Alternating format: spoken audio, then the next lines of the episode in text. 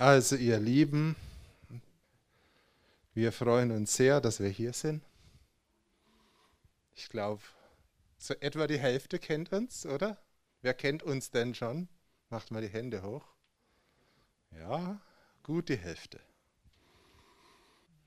Warum sind wir hier? Ich habe einen tollen Satz aufgeschrieben, den kann ich sogar mal so, so vorlesen. Wir wollen sehen, dass eine starke Gemeinde aufsteht, die das empfängt, wofür Jesus gestorben ist und das verheißene Land einnimmt. Ja? Ja? Das ist gut. Dass eine starke Gemeinde aufsteht. Und wir lieben dieses Lied. Wir werden es morgen singen. Wir werden es bestimmt am Sonntag singen. Kennt ihr bestimmt? Äh, ich sehe den König kommen, mächtig und in Herrlichkeit. Aber da steht, ich sehe eine Gemeinde. Ja, ich sehe auch eine Gemeinde, die stark ist, die für ihn lebt, die das Reich Gottes vorwärts treibt. Das ist das, was ich glaube, wofür ich lebe, wofür ich mein Leben hingeben will. Natürlich gebe ich mein Leben Jesus hin, aber Jesus hat ein Ziel in dieser Zeit, dass seine Gemeinde stark wird, dass sie aufsteht, dass sie sichtbar wird, dass sie das Licht der Welt ist. Und zwar sichtbar. Ja, ein Licht der Welt siehst du.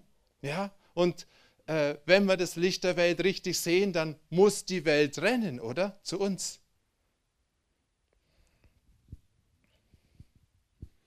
Und starke Gemeinde und Krankheit ist ein ziemlicher Widerspruch, oder? Das passt überhaupt nicht zusammen. Ja? Das ist also wirklich so der, der Widerspruch par excellence.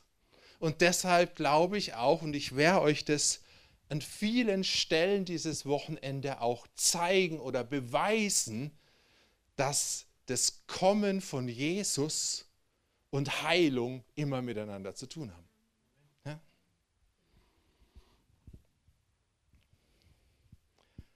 In 2. Timotheus 1, Vers 10 gibt es einen Lieblingsvers von mir. Und da heißt, dass Jesus dem Tode die Macht genommen hat und das Leben und unvergängliches Wesen ans Licht gebracht hat. Und im Griechischen steht da ein geniales Wort, da heißt, er hat die Wirksamkeit des Todes außer Kraft gesetzt kann man uns das mal auf der Zunge zergehen lassen, die Wirksamkeit des Todes außer Kraft. Der Tod darf nicht mehr wirken. Das hat Jesus erreicht. Und wenn der Tod nicht mehr wirken darf, ergo darf Krankheit erst recht nicht mehr wirken, oder? Ja? Jesus hat die Wirksamkeit jeder Krankheit außer Kraft gesetzt. Ja, das will ich sehen. Und das will ich wirklich sehen. Und ich will mich nicht mehr mit irgendwelchen so pseudo-christlichen Erklärungen zufrieden geben, warum der und der und der und die Dreiviertelsgemeinde noch krank ist. Das kann es nicht sein. Deshalb möchte ich, dass wir uns am Anfang von dem Wochenende auf eine These einigen. Jesus will immer zu jeder Zeit und jeden und alles von jeder Krankheit heilen. Amen. Können wir uns darauf einigen? Ja. Gibt es irgendjemand, ja, der daran Zweifel hat? Ich weiß, es ist jetzt gemein. In unserem Herzen haben wir bestimmt irgendwelche Zweifel immer wieder. Aber es gibt ja das gute Wort Gottes und alles, was wir glauben, müssen wir im Wort Gottes irgendwo finden. Und da wisst ihr ja, der gute Jesus hat irgendwann diese tolle Bergpredigt gehalten. Und als er von der Bergpredigt runterkam, die steht in Matthäus Kapitel 5 bis 7, da hat er gut gepredigt und dann ging er zu den Leuten und dann kam so ein Aussätziger, der kam zu ihm der wusste ja noch nicht so viel, der hat vielleicht die Predigt gehört, die fand er toll und ist zu ihm hingerannt und hat gefragt, Herr, wenn du willst, kannst du mich reinigen. Und was hat denn Jesus gesagt? ich überlege mal. Und wenn du 20 Tage fastest und betest und wenn wir all deine Vergangenheit aufgearbeitet haben und sonst so weiter, Jesus hat gesagt, ich will, sei geheilt. Punkt. Ich will. Ja? Jesus hat ganz klar gesagt, keine Bedingung, sondern ich will. Und dieses Kapitel ist so toll. Ja, Jesus steckt seine Hand raus, äh, ich will es tun, sei rein, sofort war er geheilt. Dann sofort weiter. Vers 5, nächster Vers. Als er aber nach Kapernaum hineinging, trat ein Hauptmann zu ihm.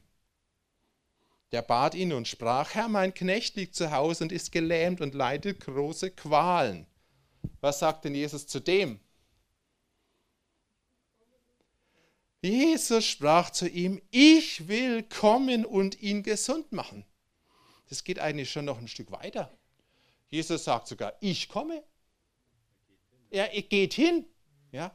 Und jetzt, das ganz Besondere an dieser Geschichte ist ja dann, hallo, das war ein Ungläubiger. Das war kein Christ, das war ein Moslem, auf, auf, auf Deutsch gesagt. Ja? oder ein Heide oder ein Buddhist. Ja? Der hat, nur der Hauptmann hat seinen Knecht lieb gehabt, hat den Jesus irgendwie auch gut gefunden. Und Jesus sagt, das interessiert mich jetzt erstmal gar nicht, ob du glaubst oder nicht glaubst, sondern ich will kommen und ihn heilen. Ja? Genial. Keine Bedingung. Und am Schluss kommt Jesus dann in seine Verwandtschaft, naja, Verwandtschaft kann man nicht sagen, aber in das Haus des Petrus und sah, dass dessen Schwiegermutter, wieder der nächste Vers, zu Bett lag und hatte das Fieber. Da berührte er ihre Hand und das Fieber blieb nicht. Ja. Und sie stand auf und diente ihm. Dritte Geschichte hintereinander. Jesus kommt in sein Eigentum, in seine Gemeinde sieht irgendjemand krank, geht auch hin, berührt ihn und er wird gesund. Und dann gibt es so einen kleinen Nachsatz und der gefällt mir ganz besonders. Und sie stand auf und diente ihm. Ich hoffe, dass es in unserem Herzen drin ist. Weißt du, Jesus heilt, weil er heilen will. Er fordert nicht, wenn du mir dienst, dann heile ich dich. Aber ich hoffe, dass das in unserem Herzen drin ist. Dass wenn er uns berührt an einem Punkt, wo wir Schwachheit oder sonst was haben, wir aufstehen und ihm dienen. Ja? Und im Vers 17, und das ist der Höhepunkt, auf das erfüllt würde. Der Matthäus kennt die Bibel auch ganz gut, damals das Alte Testament. Was gesagt ist durch den Propheten Jesaja, der da sagt: Er hat unsere Schwachheit auf sich genommen und unsere Krankheiten hat er getragen. Er hat die Schwachheit und die Krankheit auf sich genommen. Du magst ihm keine Ehre, wenn du deine Schwachheit und deine Krankheit weiterträgst. Niemals tut es Jesus gut, wenn es er schon gemacht hat, wenn es wir dann auch noch machen. Und ehrlich, es gibt immer noch, auch in christlichen Kreisen, so ein Kruscht über das Thema. Ja, Kruscht, Blödsinn. Kennt ihr das nicht? Kruscht, sagt man bei uns. Also Blödsinn in Bayern. Heilung ist der Wille Gottes. Immer, überall, für jeden, in jederlei Hinsicht. Und ehrlich, ich glaube, dass wir da ganz neu wirklich Position beziehen müssen. Ich habe das Gefühl, dass wir von dieser Grundwahrheit ziemlich abgerückt sind. Ja? Und von diesen Grundtätigkeiten, die Jesus getan hat. Ja, stell dir mal vor, hier äh, die Schwiegermutter von Petrus. Sprich also, der Bruder in unserer Gemeinde ist krank.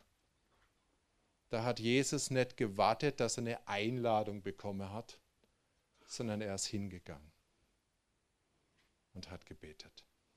Er hat noch nicht mal gebetet, aber er hat die Kraft ausgeübt. Ich wünsche mir, dass wir zu dieser Kraft wieder zurückkommen.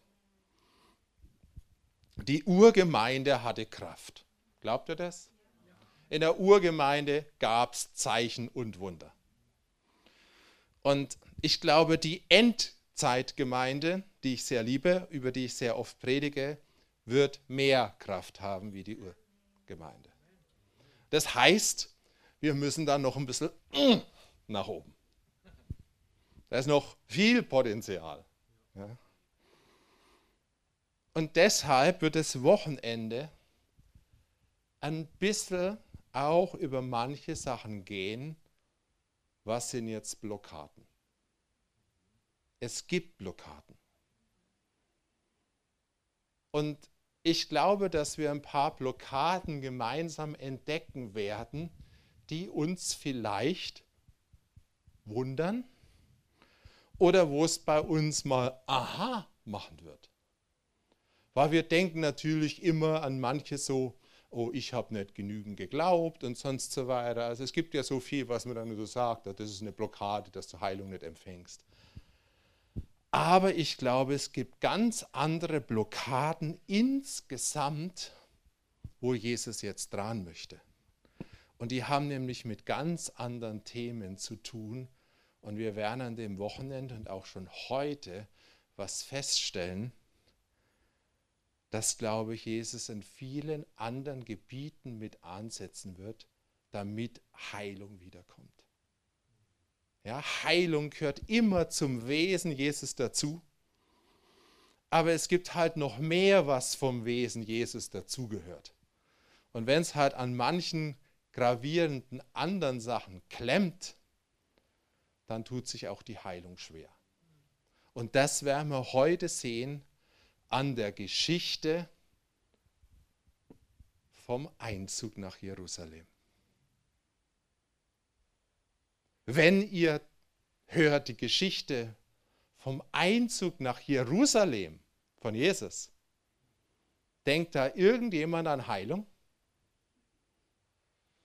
Wer denkt an Heilung? Nicht unbedingt direkt, oder?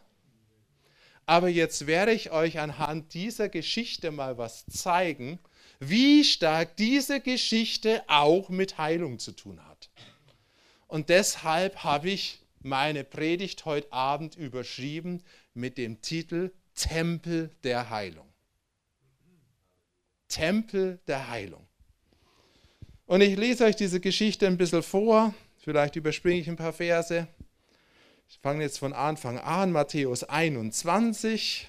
Jesus zieht runter vom Ölberg und es heißt, und eine sehr große Volksmenge breitete ihre Kleider aus dem Weg, andere aber hieben Zweige von den Bäumen und streuten sie auf den Weg. Die Volksmengen aber, die vor ihm hergehen und nachfolgten, riefen und sprachen, Hosanna dem Sohn Davids. Gepriesen sei der, der kommt im Namen des Herrn, Hosanna in der Höhe. Und als er in Jerusalem einzog, kam die ganze Stadt in Bewegung und sprach, wer ist dieser? Die Volksmengen aber sagten, dieser ist Jesus, der Prophet, der von Nazareth in Galiläa. Und jetzt kommt der nächste Vers.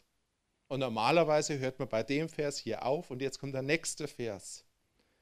Und Jesus trat in den Tempel ein und trieb alle hinaus, die im Tempel verkauften und kauften. Und die Tische der Wechsler und die Sitze der Taubenverkaufer stieß er um. Und er spricht zu ihnen, es steht geschrieben, mein Haus wird ein Bethaus genannt werden, ihr aber macht es zu einer Räuberhöhle. So, und jetzt achte, was jetzt kommt. Nachdem Jesus mal ein bisschen Rabatz gemacht hat, und es traten Blinde und Lahme in den Tempel zu ihm, und er heilte sie. Ist das krass? Die Folge davon, dass Jesus Rabatz im Tempel gemacht hat, war, dass Heilung geschah. Ich habe das Gefühl, da gehen schon ein paar Lämpchen gerade auf. Wenn Jesus keinen Rabatz in dem Tempel damals gemacht hätte, hätte es keine Heilung gegeben. Geht noch weiter. Als aber die hohen Priester und Schriftgelehrten, die gab es ja auch, und die gab es auch im Tempel logischerweise, die Wunder sahen, die er tat, und die Kinder, die im Tempel schrien und sagten, Hosanna dem Sohn Davids. Müsst ihr mal denken, ja? Die Kinder haben geschrien, Hosanna dem Sohn Davids. Da wurden sie unwillig und sprachen zu ihm, hörst du, was diese sagen? Jesus aber sprach zu ihnen, ja habt ihr nie gelesen, aus dem Mund der Unmündigen und Säuglinge hast du dir Lob bereitet? Und er verließ sie und ging zur Stadt hinaus nach Bethanien und übernachtete dort.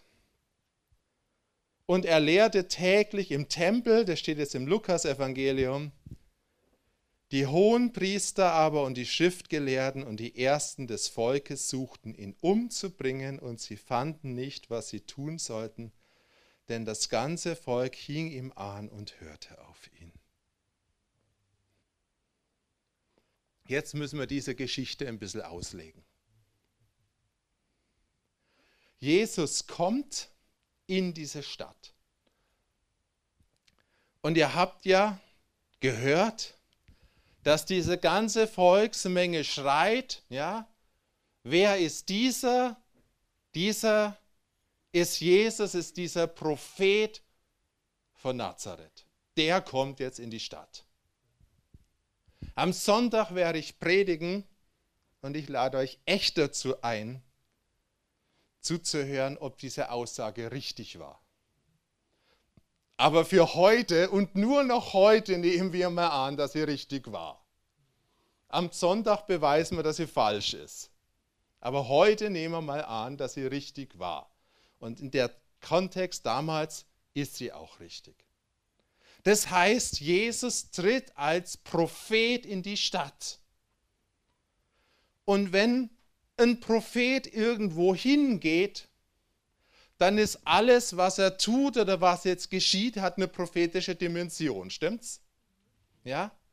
Also was Jesus tut anschließend ist prophetisch. Und es weist immer letztendlich auf das Ende der Zeit hin. Ja? Prophetisch ist ja letztendlich auch das, was am Ende der Zeit alles geschehen wird. Also was Jesus hier tut, verweist letztendlich auf was, was am Ende der Zeit geschieht. Jetzt hoffe ich, dass ihr mit mir eins seid, dass wir am Ende der Zeiten leben. Also was Jesus da getan hat, verweist auf was, was jetzt für uns relevant ist. Und das Erste, was Jesus tut, nachdem er diese Stadt betreten hat, ist, er geht zielstrebig in den Tempel. Er geht zielstrebig dorthin, wo das religiöse Leben damals seinen Mittelpunkt hatte. Und dort geht er hin und dort gibt es einen Mega-Konflikt. Und das ist eigentlich der, mit, wahrscheinlich das ist der schärfste Konflikt, den die Bibel kennt. Ja, äh, Johannes 2 oder 3 steht geschrieben, sogar der Eifer über mein Haus hat mich gefressen. Ja, also Jesus war, glaube ich, richtig, richtig, richtig zornig. Ja, warum war er denn richtig, richtig, richtig zornig? Weil er ein Choleriker war? Nee, sondern weil er gesehen hat, dass das, was dort lief, null damit zu tun hatte mit dem, was Gott beabsichtigt hatte. Ja? Und Jesus kommt in das religiöse Leben oder das Leben der damaligen Gläubigen. Ich formuliere es jetzt mal etwas provokanter. Und sagt, was ihr tut momentan, hat niente damit zu tun, was Gott eigentlich intendiert hat. Ja? Und ich denke mal, dass damals im Tempel nicht so viel Heilungen passiert sind. Aber Jesus kommt und stößt alles um und sagt, raus damit. Ja? Ihr kennt ja diese Bilder manchmal da, wo er ihn sogar mit der Peitsche, ja. Ich weiß nicht, ob es übertrieben ist, aber ich glaube, wir müssen manchmal unser liebes Jesus-Bild ablegen. Ja. Jesus hat eine sanftmütige Seite und er hat eine kriegerische Seite. Ja? Und wir sehen in allen Geschichten eigentlich immer beide Seiten. Hier ist es, der sanftmütige König reitet ein. Ja, so wird es hier beschrieben, Sacharja 9. Ja, sehe, dein König kommt zu dir sanftmütig reisen, reitend auf dem Esel. Ja, er ist sanftmütig reingeritten nach Jerusalem, aber als er dann vom Esel abgestiegen ist, war es mit der Sanftmut erstmal vorbei. Da wurde er zornig über den Missstand. Ja? Und hat mal so richtig durchgefegt. Er musste das, weil mit Sanftmut wäre man nicht weitergekommen.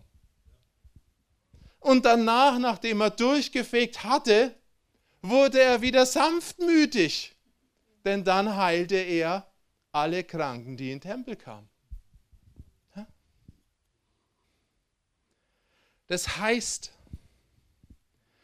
wenn diese Geschichte auch eine Geschichte ist, die aufs Ende hin geschrieben ist, wenn Jesus kommt, wenn Jesus in unsere Städte kommt, dann würde er was durcheinander bringen.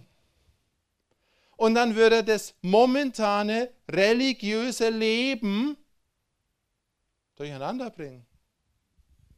Und sich vielleicht sogar mit mehreren geistlichen sogenannten Leitern anliegen. Weil er nämlich auch heute sagen wird, das, was ihr gerade macht, hat nichts mit dem zu tun, was mein Vater ursprünglich intendiert hat. Ja? Und jetzt komme ich schon zum ersten Punkt. Und weil dem so ist, weil das, was ihr momentan macht, im Tempel nichts damit zu tun hat, was ich intendiert habe, deshalb gibt es so wenig Heilung. Hm? Lampe?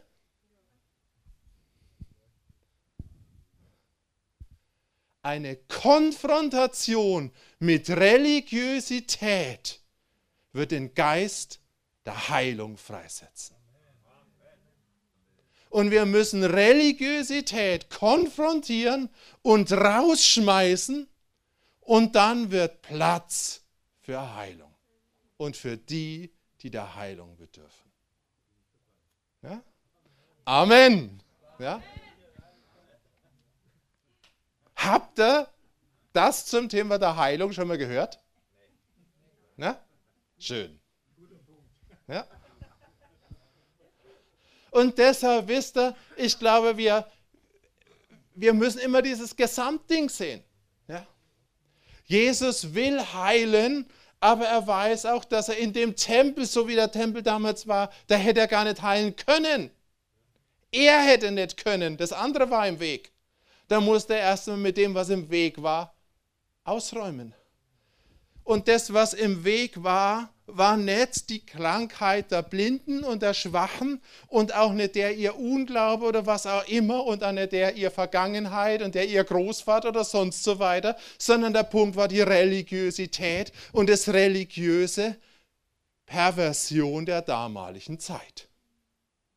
Und jetzt lohnt es sich ja mal noch ein bisschen anzugucken, ja, was sozusagen da geworden ist und was ursprünglich die Intention war. Im Übrigen, das muss ich noch als letztes sagen, dieses Wort äh, zu, zu dem, zum Satz. Äh, wenn Jesus heißt, er schmiss sie hinaus, ja, da wird das Wort genannt, gebraucht im Griechischen, was du für Dämonenaustreibung benutzt. Also es geht nicht heftiger. Und das ist in der Bibel auch so intendiert. Ja? Jesus will hier ganz klar machen, diese Struktur, die im Tempel herrscht, ist dämonisch. Ja, sie ist dämonisch. Und ich muss diese Struktur kaputt machen und alle, die in dieser Struktur drin hängen, damit es wieder weitergeht. Und gegen wen richtet sich jetzt dieser Zorn? Und jetzt wird schon ganz elementar. Jetzt kann es nämlich schon ziemlich nah zu uns kommen. Weil gegen wen wird Jesus böse? Er schmeißt die hinaus, die im Tempel handeln. Die Verkäufer. Das sind die, die oben sind. Ja? Die verkaufen ja alles. Aber er ist nicht nur sauer gegen die Verkäufer. Und da kommt nämlich schon ein kleiner Punkt. Er ist genauso sauer über die Käufer. Aha! Er ist genauso sauer auf die, die das Spielchen mitmachen. Oh. Also er ist nicht nur sauer auf die, die da oben hier ihr Show abziehen, sondern er ist auch sauer über all die, die das erdulden und mitmachen. Also es ist nicht so, dass hier steht, Jesus war sauer über diese Oberen, sondern er war auf alle sauer. Das heißt, das könnte sein, dass Jesus auch an einem Punkt auf uns sauer ist. Könnte das sein? Könnte man das schlucken? Gesagt, mal raus da mit dem Ding, was du jahrelang gemacht hast. Weg mit. Ob du jetzt ober oder unten, ob du verkauft hast oder gekauft hast oder wie auch immer. Auf was Jesus letztendlich sauer war, waren ja nicht die Verkäufer und die Käufer, sondern das Prinzip des Kaufens. Auf das war Jesus sauer. Und es ist eigentlich, eigentlich ist es so einfach. Und trotzdem so kompliziert, dass wir es nicht kapieren. Jesus hat was dagegen, dass im Tempel verkauft und gekauft wird. Das mit dem, was umsonst sein soll und ist, gekauft und verkauft wird. Das ist nämlich das absolute Gegenteil. Du kannst entweder aus Gnade leben oder du kannst aus Leistung und Berechnung und Kaufen und Verkaufen leben. Das sind zwei verschiedene Systeme, und die schließen einander völligst aus. Und ich gehe jetzt mal, weil ich glaube, dass ich das darf, bei dieser Geschichte und ich glaube, dass er deshalb extra drin stand oder drin steht. Natürlich steht in meiner Bibel drin, es gab da irgendwelche Tische und da wurden Tauben verkauft. Und damals war das sicherlich real so. Aber ich glaube, dass in diesem Hinweis, dass Matthäus genau das aufschreibt, noch ein kleiner Hinweis drin ist. Wir wissen alle, wofür die Taube ein Symbol ist. Ja, die Taube ist ein Symbol für den Heiligen Geist. Und wenn du willst, kannst du auch mal sagen, für die Salbung. Und du kannst anfangen mit Salbung, mit dem Heiligen Geist fast wie Geschäfte zu machen. Investiere in meinen Dienst 1000 Euro, wer will in meinen Dienst 1000 Euro äh, investieren und du bekommst einen doppelten Anteil von meiner Salbung. Jetzt lacht nicht, was, geh mal auf manche Kanäle, wie oft du das hörst. Und ich glaube, dass es dahinter ein geistliches Prinzip gibt, was gut ist und was richtig ist. Wir haben das selber erlebt. Aber du kannst dieses Prinzip loslösen vom Heiligen Geist und kannst anfangen, damit Geschäfte zu machen. Oder du kannst sagen, du musst jetzt nur zehnmal im Jahr 40 Tage fasten dann bekommst du die Mega-Salbung der Heilung. Ja, deshalb habe ich es ja genau gesagt.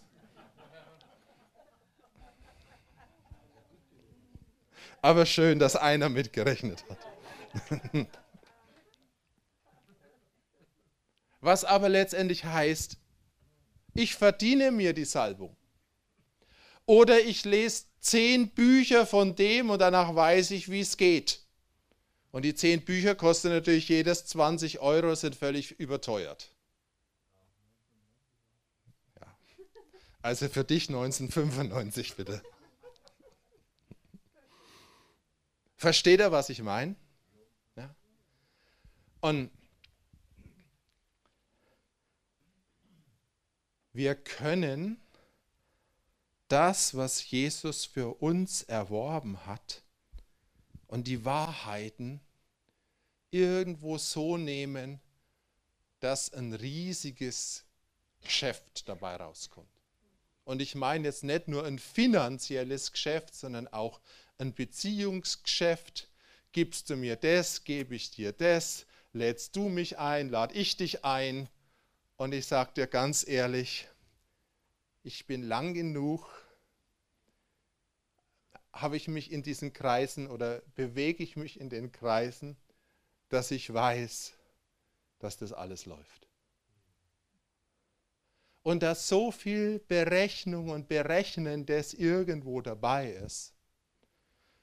Und wenn dieses Berechnende da ist, dann müssen wir uns nicht wundern, dass die Heilung fehlt. Es geht nicht. Es gibt entweder einen Raum der Gnade, wo ich wirklich abhängig vom Heiligen Geist bin und dann mich entscheide, das heißt ja noch nicht, dass es sofort gelingt, aber was ich mich entscheide, wirklich mein Leben mit ihm zu leben, auch jeden Schritt probiere mit ihm zu gehen und wo ich das Berechnen sein lasse oder ich trete in so ein berechnendes System ein.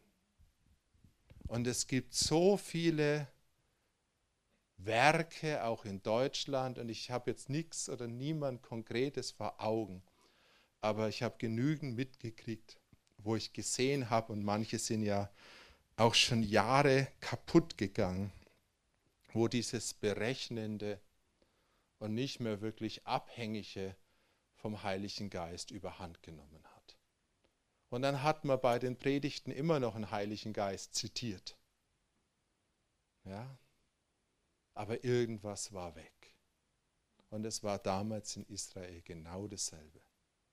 Und es war nicht nur in der damaligen Zeit, sondern es gab ja schon mal eine Zeit, und da hast du eben diese zwei Visionen oder diese zwei prophetischen Worte, die total gegenüberstehen. Jesus hat sich ja hier, ich habe es ja euch vorgelesen, sagt er, mein Haus soll ein Bethaus sein, ihr aber habt eine Räuberhöhle draus gemacht. Und es sind jetzt nicht einfach zwei Worte, die er wählt, sondern Jesus bezieht sich hier explizit auf zwei bedeutende, wichtige Schriftstellen. Die eine ist im Buch Jesaja und die andere ist im Buch Jeremia. Und das eine ist diese Vision von Jesaja, die steht in Jesaja 56, Vers 6 und 7. Und da musst auch noch mal zuhören, wie die ist. Und die Söhne der Fremde, die sich dem Herrn angeschlossen haben, und alle, die an meinem Bund festhalten, die werde ich zu meinem heiligen Berg bringen und sie erfreuen in meinem Bethaus. Denn mein Haus wird ein Bethaus genannt werden für alle Völker. Denk mal, wann das geschrieben ist. Das hat der Prophet Jesaja geschrieben, ja, vielleicht 700 oder wann das war vor, vor Christus. Ja, und da sieht er, der Tempel ist ein Bethaus für alle Völker. Ja? Er sieht nicht, das sagt er, das ist ein Bethaus für die Juden, sondern er sieht für alle Völker. Er hat eine weltweite Sicht. Er hat eine totale Sicht der Weite.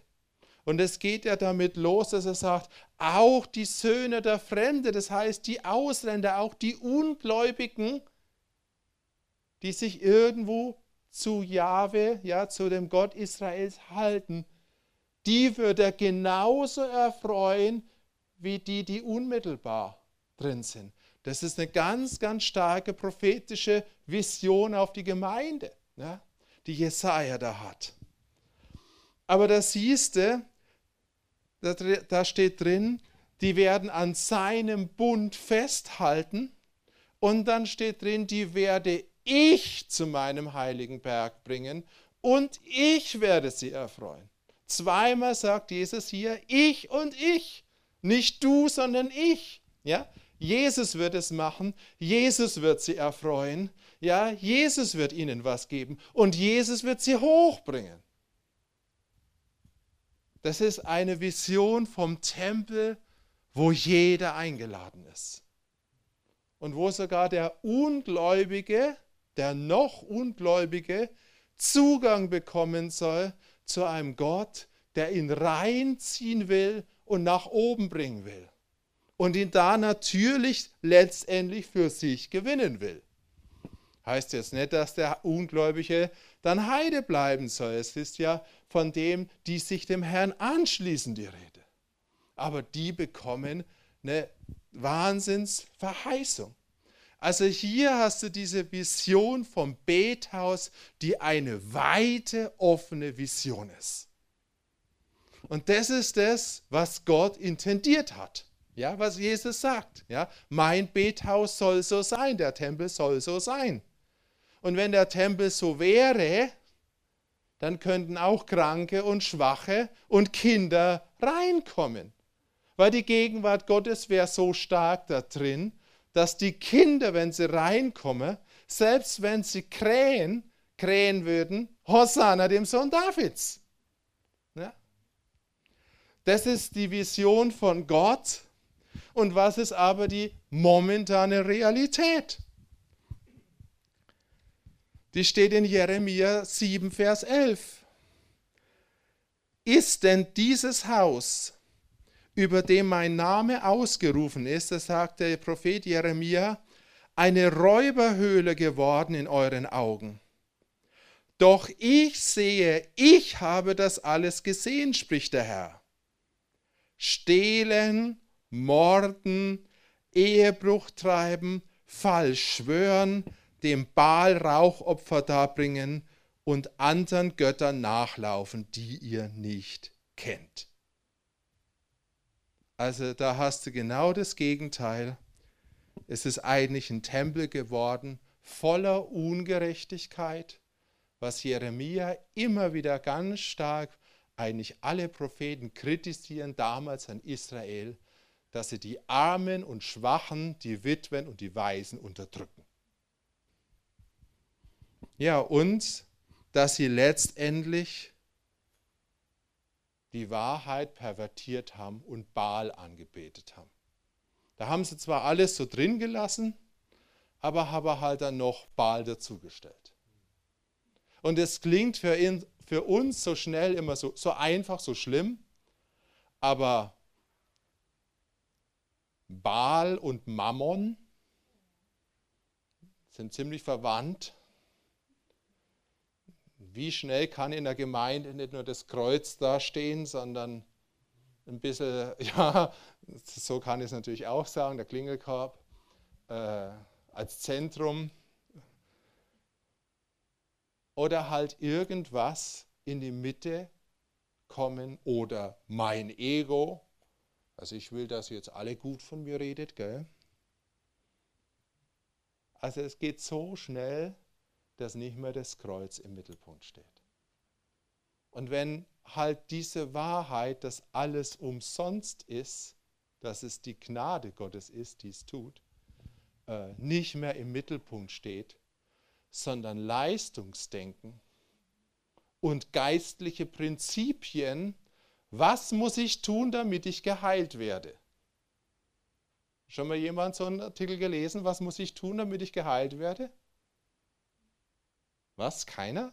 Wo lebten ihr? Dann seid ihr ja sehr gesegnet.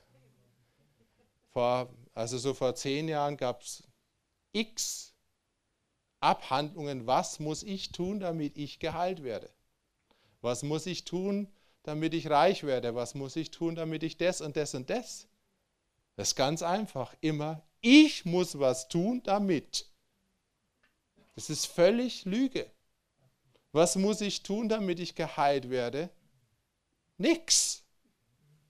Denn Jesus hat die Heilung für mich erworben. Das Einzige, was ich tun muss, in Anführungszeichen, und da mag ich das Wort muss nicht so wirklich, das ist Glauben. Das ist wirklich einen Glauben zu entwickeln, dass Jesus mich heilen möchte. Zu immer, in jeder Hinsicht und zu jeder Zeit. Und da sollen wir uns auferbauen an dem Ding, aber wir sollen keine Abhandlungen schreiben, was müssen wir tun, damit wir geheilt werden. Das ist einfach schlicht und ergreifend falsch. Wir müssen nichts mehr tun, wenn er alles getan hat. Also, wir sehen in dieser damaligen Zeit, es war zur Zeit von Jeremia so, wo dann das Gericht Gottes kam irgendwann, und auch hier trifft Jesus im Prinzip dieselbe Situation an und er sagt, das, was ihr aus dieser Botschaft gemacht habt, ist nichts mehr von dem, was es ursprünglich war. Und weil ihr die Botschaft verdreht habt, gibt es keine Heilung mehr. Gesetzlichkeit tötet Heilung. Ja? Gesetzlichkeit tötet Heilung. Weil Heilung ist ein Geschenk und Gesetzlichkeit ist das Gegenteil von Geschenk. Religiosität und Gesetzlichkeit töten Heilung. Und ist es denn nicht interessant, dass als Jesus in die Stadt reingekommen ist, das Erste, was er getan hat, dass er Gesetzlichkeit und Religiosität konfrontiert hat damit endlich wieder das geschehen konnte, was geschehen sollte, schon immer. Und ich glaube, das ist genau der Punkt, an dem wir stehen. Ich glaube, dass wenn wir Jesus kommen sehen, dann ist es was Schönes. Wir sehen den sanftmütigen König, aber wir müssen auch den kriegerischen König sehen, der all diese Gesetzlichkeit, all das, wo wir in unserem Grunddenken gesetzlich und religiös sind, konfrontiert und rausschmeißt. Und ich sage euch ein ganz einfaches Wahrheit. Wenn in dem Raum heute, in unserem Denken, keine Gesetzlichkeit und keine Religiosität mehr wäre, würde jeder heute Abend in seiner Schwachheit berührt und geheilt werden. 100 Prozent. Das ist das, was Heilung am meisten hindert. Ist das neu?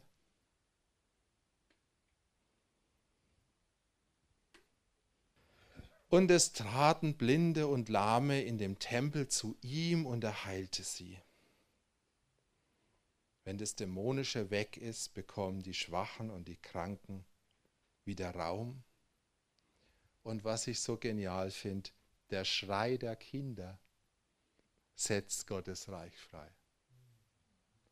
Steht im Psalm 8, Vers 3, auch hier.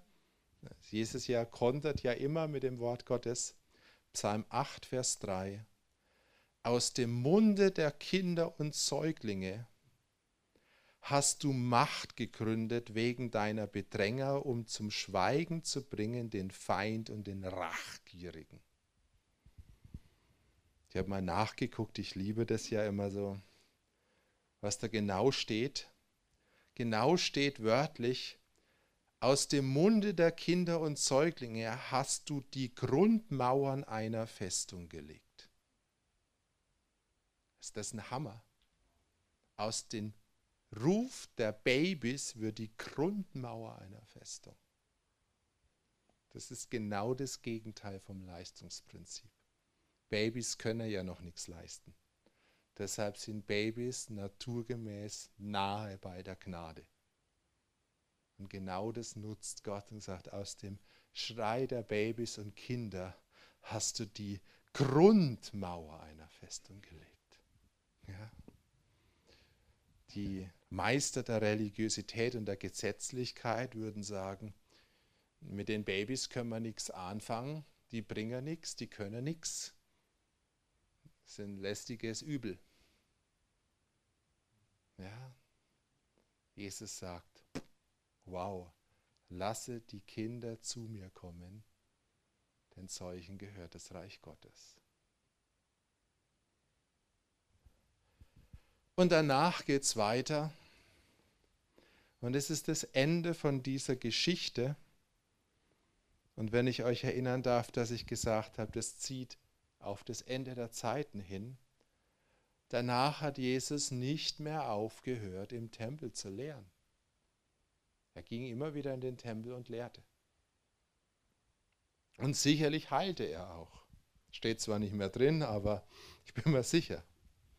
Aber dann gab es einen Grundkonflikt und der wurde absolut offenbar zwischen den alten Herrschern, das waren die Hohenpriester und Schriftgelehrten, und Jesus. Und dieser Konflikt blieb bis zum Ende. Und er wurde Tag für Tag stärker. Und wenn du in das Evangelium reingehst, Matthäus 21 ist ja dieser Einzug, und dann weiter gibt es viele Gleichnisse, die Jesus dann nochmal erzählt, zum Beispiel das Gleichnis von den Weingärtnern oder das Gleichnis vom Hochzeitsmahl, da sagt er ja immer durch die Blume, diese ungerechten, kritisiert diese ungerechten Herrscher. Ja, und die Pharisäer und Schriftgelehrten hassen ihn. Das heißt, es ist auch was, das ist eine Verheißung, wenn wir wirklich in diese Pläne Gottes reingehen dann wird uns das religiöse System dieser Welt hassen. Und du darfst jetzt Halleluja sagen. Wir Deutsche, Entschuldigung, ich habe das Gefühl, wir sind so konfliktscheu geworden. Ja? Wir sind so humanistisch. Ja? Christentum ist kein Humanismus am Ende der Zeit und wenn Jesus wieder kommt und wenn Heilung wieder geschieht, dann werden die Fronten klar. Es wird ganz klar, es wird schwarz-weiß werden, die, die Jesus nachfolgen und die, die Jesus kreuzigen wollen. Ja. Und da kommen wir nicht drum rum. Wenn wir Heilung wirklich haben wollen, dann müssen wir auch diesen Konflikt bejahen wenn wir Angst haben von diesem Konflikt, sagen, Herr, wir wollen nur, nur die Heilung, aber diesen Konflikt mit der Religiosität und mit diesen ganzen religiösen Machthabern wollen wir nicht, dann werden wir die Heilung auch nicht bekommen. Das ist eine fromme Lüge. Vielleicht gibt es eine kurze Welle der Heilung, kann schon sein. Aber ich rede heute nicht von einer kurzen Welle oder von einem Heilungsgottesdienst mit einem ach so gesalbten Heilungsprediger, der für alle betet und sonst ändert sich nichts. Weil ich glaube, darum geht es Jesus momentan nicht mehr. Jesus möchte eine neue Bewegung, ein neues Sein, etwas völlig Neues initiieren. Und das ist eben nicht die Verlängerung vom Alten. Und es funktioniert nicht so, wie man es im Alten immer gemacht hat. Es funktioniert jetzt nicht so, Heilung, jetzt nicht, dass ich hier das Podest baue. Das fehlt mir hier, gell? Wo ist denn mein Podest? Ich das jetzt erst merke. Also, das Podest, wo ich dann draufsteigen kann, ich bin jetzt der Heilungsprediger. Und ich habe jetzt ein Wort für den Bruder da hinten. Und du bist jetzt geheilt durch das Wort der Erkenntnis. Und alle anderen schauen auf mich, den Heilungsprediger, und schreien, Herr, gib ihm doch auch mich. Das ist nicht das, was Gott jetzt machen will. Nicht mehr. Er wollte es vielleicht mal, aber nicht mehr. Wir brauchen nicht wieder einen neuen Supergesalbten und da einen Supergesalbten, so wie in der alten Zeit der Richter. Da gab es die Superrichter, die haben befreit. Dann haben die Richter genau denselben Quatsch gemacht wie das Volk. Und danach war das Volk wieder gebunden. Warum? weil ein Mega-Gesalbter das Volk nicht führen kann zu einer Veränderung. Das geht nicht. Nur Jesus kann uns in dieser Veränderung führen. Und er braucht abhängige Leute und er braucht eine prophetische Welle und Leute, die mitgehen, damit wir in diese neue Zeit und diese neue Dimension hineinkommen. Ja? Und wenn wir das nicht erkennen, dann können wir den Lader zumachen oder halt die Auswirkungen von dem Alten, die werden noch ein paar Jahre gehen. Ja, und dann werden sie sich langsam auslaufen. Aber Gott macht schon das Neue. Weißt du, der Tempel, nachdem Jesus das Chaos verursacht hat, und nachdem Jesus auch Gericht gesprochen hat über diesen Tempel, steht in Matthäus 24, kein Stein wird da drauf bleiben. Danach hat es noch, was weiß ich, glaube 30 Jahre gedauert, bis das Gericht kam. Aber es kam. Weißt du, und wenn Gott heute sagt, das Alte ist vorbei, dann kümmere dich nicht darum, ob das Alte morgen noch steht. Weil es wird morgen noch stehen und vielleicht in einem Jahr und vielleicht dann noch in fünf Jahren. Aber irgendwann wird es austrocknen. Kümmere dich darum, dass du in das Neue reingehst, in diese neue Bewegung von Gott. Und die wird sein, wir schmeißen allen religiösen Kruscht raus, jede religiöse Tradition und auch jede Gesetzlichkeit. Ja? Gesetzlichkeit im Reich Gottes ist das Schlimmste, was es gibt. Gesetzlichkeit bringt Tod. Ja, und die Bibel sagt, ein bisschen Sauerteig durchsäuert den ganzen Teig. Und wenn du ein bisschen Gesetzlichkeit nimmst, sagt Paulus, dann musst du das ganze Gesetz erfüllen.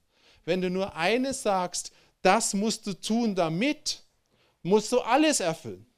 Und dann ist es vorbei, dann, ist, dann bist du fertig. Ja? Dann wirst du nie mehr froh. Entweder 100% Gnade oder 100% Gesetz. 99% Gnade und 1% Gesetz geht nicht, so leid mir es tut. Weil 99% Gnade und 1% Gesetz heißt 100% Gesetz. Das ist die Folge. Und wo 100% Gesetz, dann null Heilung. Also, Gesetzlichkeit raus, Religiosität raus, Jesus rein, Raum rein und Kraft Gottes wird wiederkommen. Zu den Schriftgelehrten sagt Jesus, Weh euch, ihr Schriftgelehrten und Pharisäer, denn ihr verschließt das Reich der Himmel vor den Menschen. Ihr geht nicht hinein und die, die hineingehen wollen, lasst ihr nicht hineingehen. Und das ist der Zustand von vielen Bereichen unserer jetzigen Gemeinde. Das Himmelreich ist zugesperrt. Und Jesus will wieder aufsperren. Ja? Jesus sagt, diese, das, was da gelaufen ist, das ist es nicht. 23, Vers 6 steht, Sie lieben aber den ersten Platz bei den Gastmählern und die ersten Sitze in den Synagogen. Ich muss manchmal so, so lachen, weil ich kenne das so manchmal. Wer darf in der ersten Reihe sitzen? Ich habe so solche Sachen erlebt. Manchmal, wenn du die Bibel liest, dann musst du nur noch schmunzeln. Und dann heißt so was Schönes. Und deshalb glaube ich, ist es gut, dass ich das genau hier predige. Ihr sollt auch nicht jemanden auf der Erde euren Vater nennen, denn einer ist euer Vater, nämlich der im Himmel. Aber Vater für jeden. Kein Papst, kein Gemeindepapst, weder in der katholischen Kirche noch als Megagesalbten im charismatischen Bereich, noch als äh, Superintendent vom evangelischen oder sonst so weiter. Keinen Papst mehr.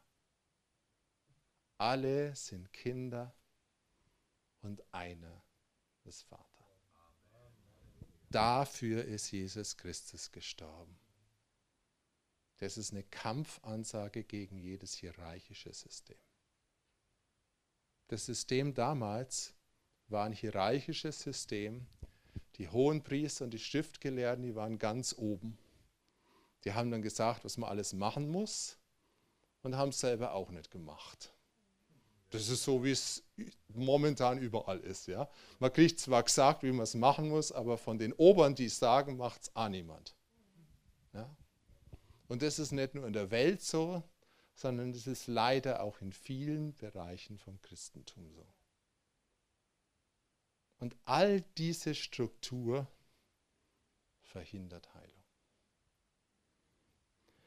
Deshalb glaube ich, wenn wir Heilung wollen und wenn wir Jesus kommen lassen wollen, dann müssen wir ihn einladen, dass er diese alte Struktur zerbricht. Und zwar in uns, um uns und um uns herum. Ja? Und ich glaube, am Ende der Zeit, diese Geschichte sagt, wird es Zentren geben, die werden frei sein von diesem Alten. Und dort wird Raum sein für Schwache, für Blinde, für Lahme. Die werden alle nicht lang lahm und blind und schwach bleiben. Und dann wird es was anderes geben, an anderen Plätzen.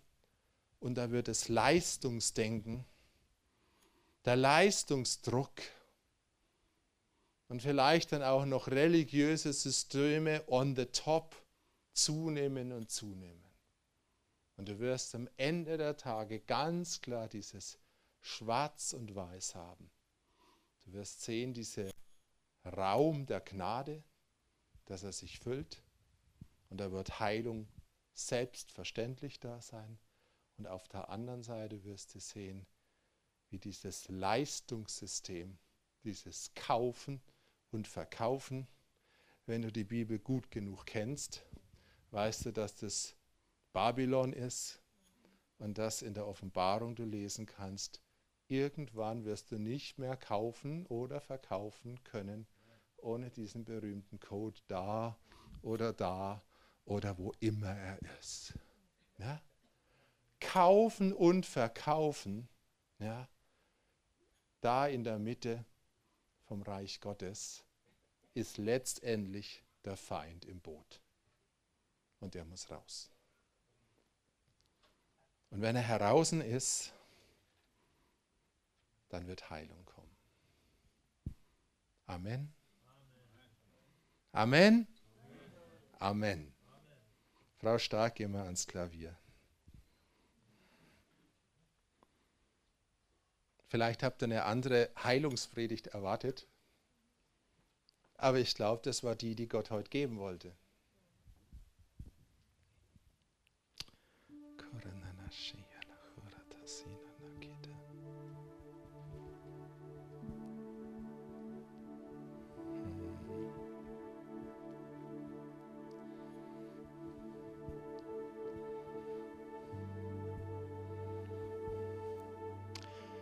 Ich liebe den Heiligen Geist und ich liebe, wenn er wirken kann. Aber ich möchte euch heute jedem diese Frage stellen. Darf Jesus in deinen Tempel rein? Weißt du, dein Herz ist im Neuen Testament wieder Tempel zu Jesu Zeit.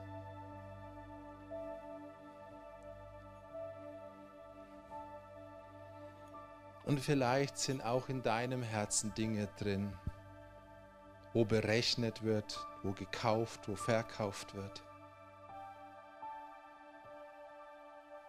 Oder wo du mit all diesen Dingen zu tun hast.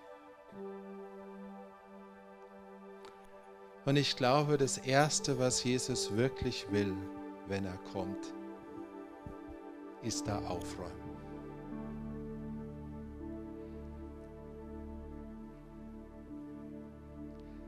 Ich weiß, dass der Heilige Geist es liebt, eine Predigt zu bestätigen. Aber ich weiß, dass er auch immer äußerst originell ist. Weil manchmal bestätigt er eine Predigt ganz anders.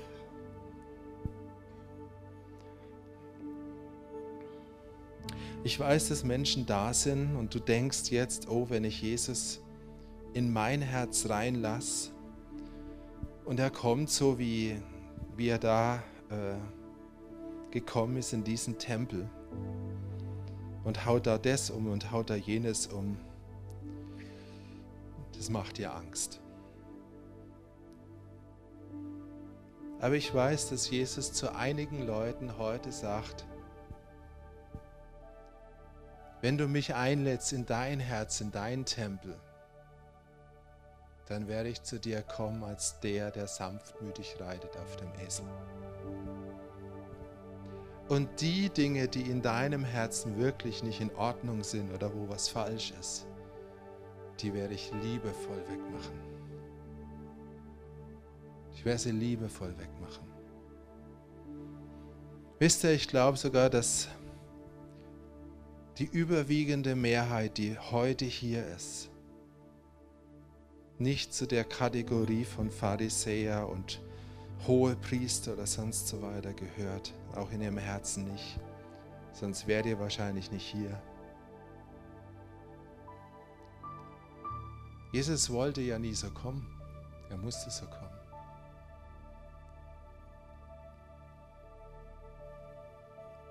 Aber ich spüre, dass Gott sagt, sind viele von euch, die sind verletzt im Herzen durch dieses System. Und ich möchte heute Abend nichts anderes wie euer Ja dazu, dass ich wirklich in eure Herzen kommen kann und den Schmerz von diesem falschen Tempel, den ihr erlebt habt, wegnehmen kann und euch heilen kann. Denn auch für all das, was die Menschen in diesem falschen System erlitten haben, und viele haben vieles erlitten. Vielleicht gibt es Menschen, die haben mal gehört, du bist schuld, weil du hast nicht geglaubt und du bist krank immer noch, weil du nicht geglaubt hast an solchen Schmuh. Aber Jesus, das alles, was in deinem Herzen ist, dein Tempel, ich möchte reinkommen. Und ich möchte in diesem Tempel aufräumen. Und ich werde liebevoll, liebevoll, liebevoll in deinem Tempel aufräumen. Die Dinge, die rausgehören, werde ich rausmachen. Und ich werde dich trösten. Und ich werde diesen Schmerz, den du probierst zu kaschieren, immer noch, ich werde ihn wegnehmen.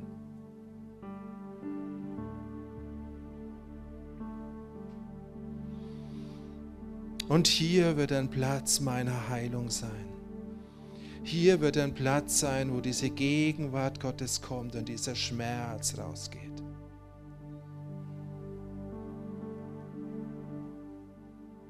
Und auch wenn manche von euch, und er checkt jetzt nicht, vielleicht mal tagelang nur weinen, bis aller Schmerz heraus ist.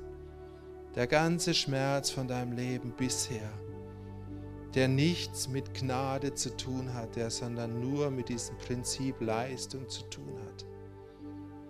Gott sagt, ich will ihn rausnehmen.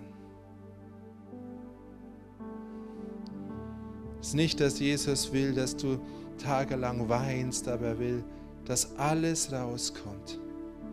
Er will, dass jeder Schmerz, jede Verletzung in deinem Herzen von diesem alten System, dass sie rauskommt, dass du 100% bereit bist für dieses Neue. Gott sagt, in den letzten Tagen werdet ihr was erleben, werdet ihr eine, ja, Art der Gemeinde erleben, die ihr euch momentan noch gar nicht vorstellen könnt. Ich selbst wäre in meiner Gemeinde, ich wäre mitten in meiner Gemeinde wandeln. Ich werde so real gegenwärtig sein, wie jetzt Robert oder Mirjam gegenwärtig sind. Und ihr werdet mich sogar häufiger sehen können mit euren irdischen Augen so real, so greifbar wird es sein. Weil es wird eine Zeit sein, wo Himmel und Erde verschmelzen.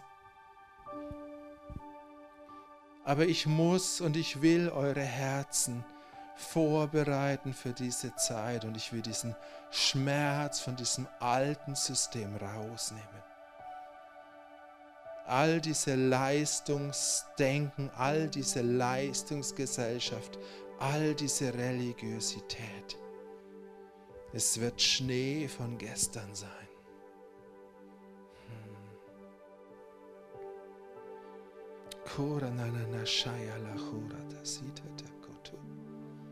Und meine Gnade wird fallen und wird fallen und wird fallen.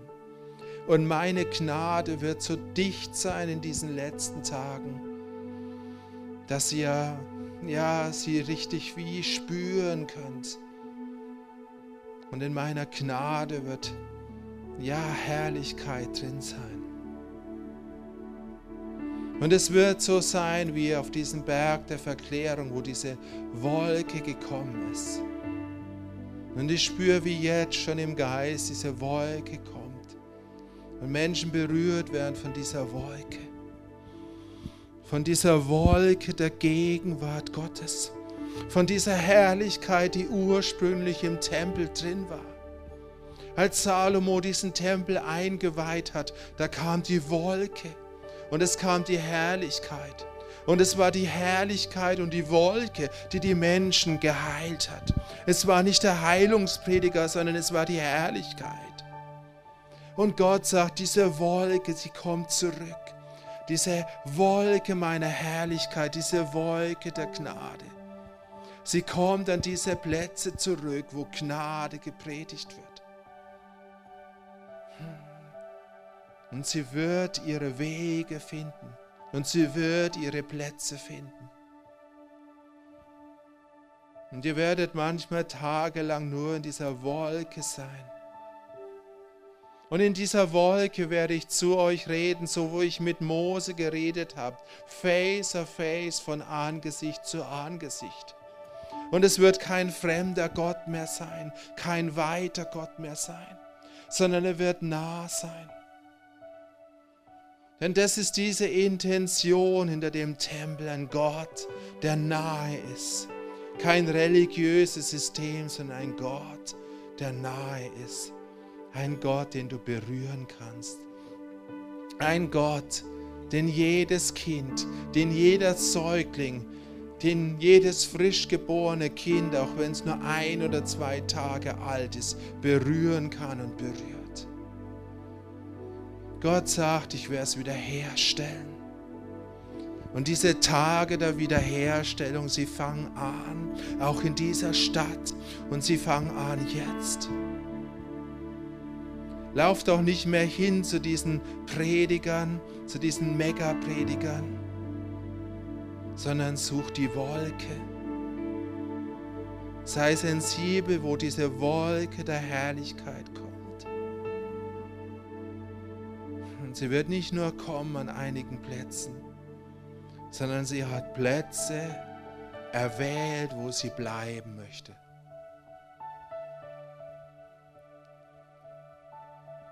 Und ich sage das jetzt nicht, weil ich beeindrucken will oder sonst was, aber ich bin der tiefen Überzeugung, dass dieser Platz hier ein Platz ist, wo Gott diese Sehnsucht hat, dass diese Wolke der Herrlichkeit kommt und bleibt. Die Verheißung ist da und Gott wird es tun. Das Einzige, wir können sie verjagen durch Gesetzlichkeit. Und das kannst du an jedem Ort mit der größten Verheißung. Heiliger Geist, ich bete jetzt, dass du Menschen berührst. Ich bete, dass du Menschen berührst und habe gerade so diesen Eindruck, Gott sagt, ich werde anfangen, Augen zu berühren. Ich werde Augen berühren, auch Augen, die häufig getränt haben. Und ich werde was in deinen Augen machen und du wirst klarer sehen können. Und es wird körperlich sein, aber es wird auch nicht nur körperlich sein, sondern es wird auch geistlich sein. Gott sagt, ich werde die Augen öffnen von meinem Volk und ihr werdet wieder sehen. Im Geist sehen. Ihr werdet diese geistliche Welt anfangen zu sehen. Hm, und ihr werdet sehen, wo Engel wohnen. Und ihr werdet aber auch sehen, wo Dämonen wohnen. Ihr werdet vielleicht manchmal erschrecken, wenn ihr irgendwo an scheinbar fromme Plätze kommt und ihr seht, dass ein mächtiger Dämon dort wohnt. Und sagt, Gott, dann fragt nicht unbedingt, warum wohnt er dort, sondern lasst ihn stehen und geht vorbei. Ich weiß nicht warum, aber das ist jetzt ein Wort für ja, ein paar oder ein, zwei Leute ich werde dir die Augen öffnen und wenn du siehst, solche Sachen siehst, dann ist nicht die Zeit für dich zu viel zu fragen, sondern ich zeige es dir, damit du weißt, wo du nicht hingehen sollst. Dann frag nicht und analysier nicht, sondern geh einfach vorbei. Und wenn du da drin treu bist, dann wird eine andere Zeit kommen und ich werde viel drüber lernen. Aber das Erste, was ich machen will in deinem Leben, ist, dass ich dir mehr helfe, wo du hingehen sollst, wo du nicht hingehen sollst, wo du einfach vorbeigehen sollst.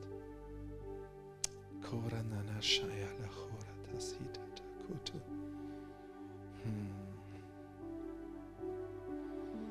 Hm. Und Jesus, ich bete auch für die Ohren, Herr. Herr, ich bete, dass du unsere Ohren berührst, dass wir klarer hören, dass wir deine Stimme klarer hören, dass wir viel sensibler werden und dass du uns führen kannst. Hm.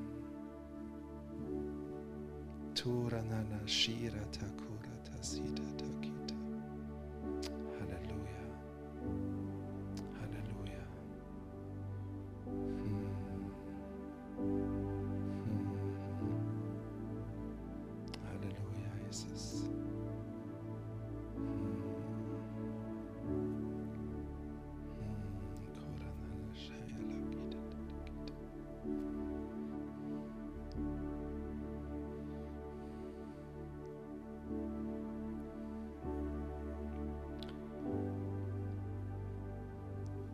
Anfang von diesem Gottesdienst habe ich so probiert, in die geistliche Welt zu schauen und ich sah, wie in der geistlichen Welt Jesus wirklich vor den Türen vor dieser Stadt stand und Sehnsucht hat, in diese Stadt nach München zu kommen. Und ich habe für mich in meinem Geist das Gefühl, dass das, was Gott heute machen wollte, dass es dieser erste Teil geschehen ist und dass wir den Gottesdienst einfach aufhören sollen, indem wir nochmal gemeinsam dieses Lied singen. Ich sehe den König kommen. Aber stell dir mal vor, dass Jesus vor den Türen von dieser Stadt jetzt steht. Und wenn wir sagen, Jesus, komm du in diese Stadt, wenn wir ihn kommen sehen, können wir mit unserem Herzen, durch unsere Herzen, durch unseren Glauben die Tür von dieser Stadt aufmachen. Und Jesus wird kommen und seine Engel Jesus hat viele Engel noch. Sagt es jetzt wie als Worte Erkenntnis. Jesus hat viele Engel, die möchten diese Stadt schicken. Sie sind noch nie richtig reingekommen. Weiß nicht warum, tut auch nicht zur Sache. Aber ich sehe, wie Jesus viele Engel dabei hat und er möchte sie in diese Stadt reinschicken. Und wenn seine Gemeinde hier in München aufsteht und sagt, ich sehe den König kommen und wir machen das Tor für den König weit auf, dann werden diese Engel in diese Stadt kommen und sie werden die geistliche Atmosphäre in dieser Stadt ändern. Es sind noch längst nicht alle Engel in München da, die Gott für diese Stadt hat. Aber jedes Mal, wenn Jesus ein Stück kommt, und Engel kommen, wird was hinterlassen und diese Atmosphäre, auch draußen in dieser Stadt, wird sich ändern. Auch die Atmosphäre in diesem Ort. Lasst uns nochmal aufstehen, wenn ihr wollt. Und lasst uns dieses Lied singen. Ich sehe den König kommen. Ich sehe den König kommen, mächtig und in Herrlichkeit. Die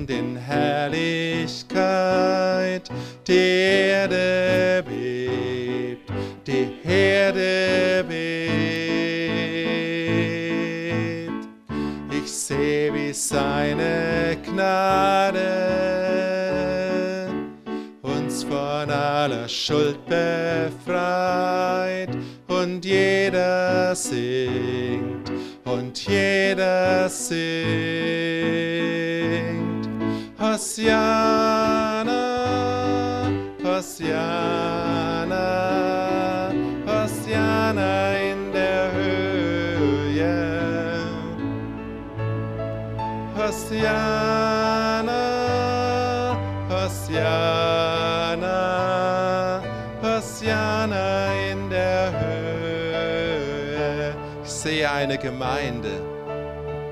Ich sehe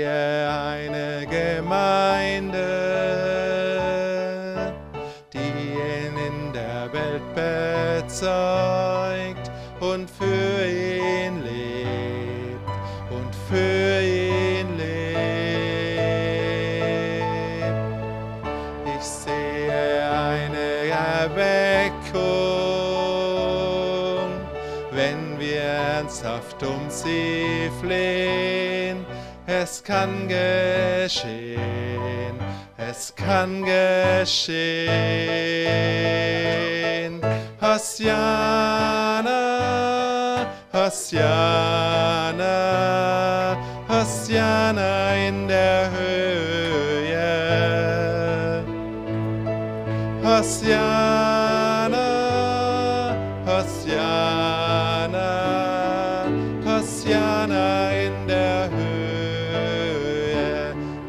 ich sehe eine Gemeinde. Ich sehe eine Gemeinde, die ihn in der Welt bezeugt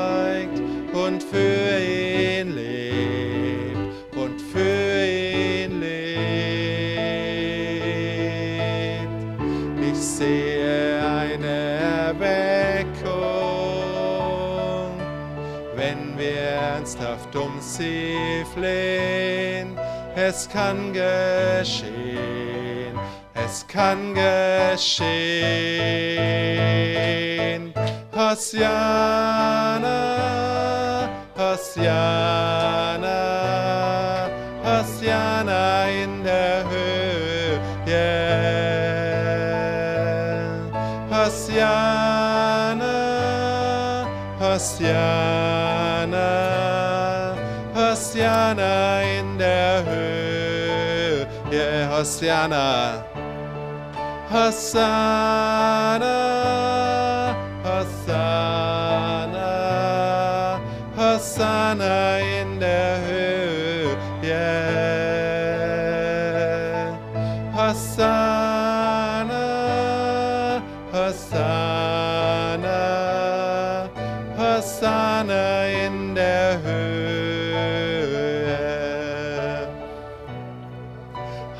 Hosanna in der Höhe.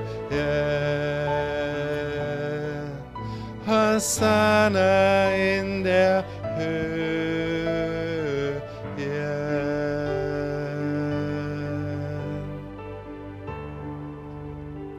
Sag mal Amen.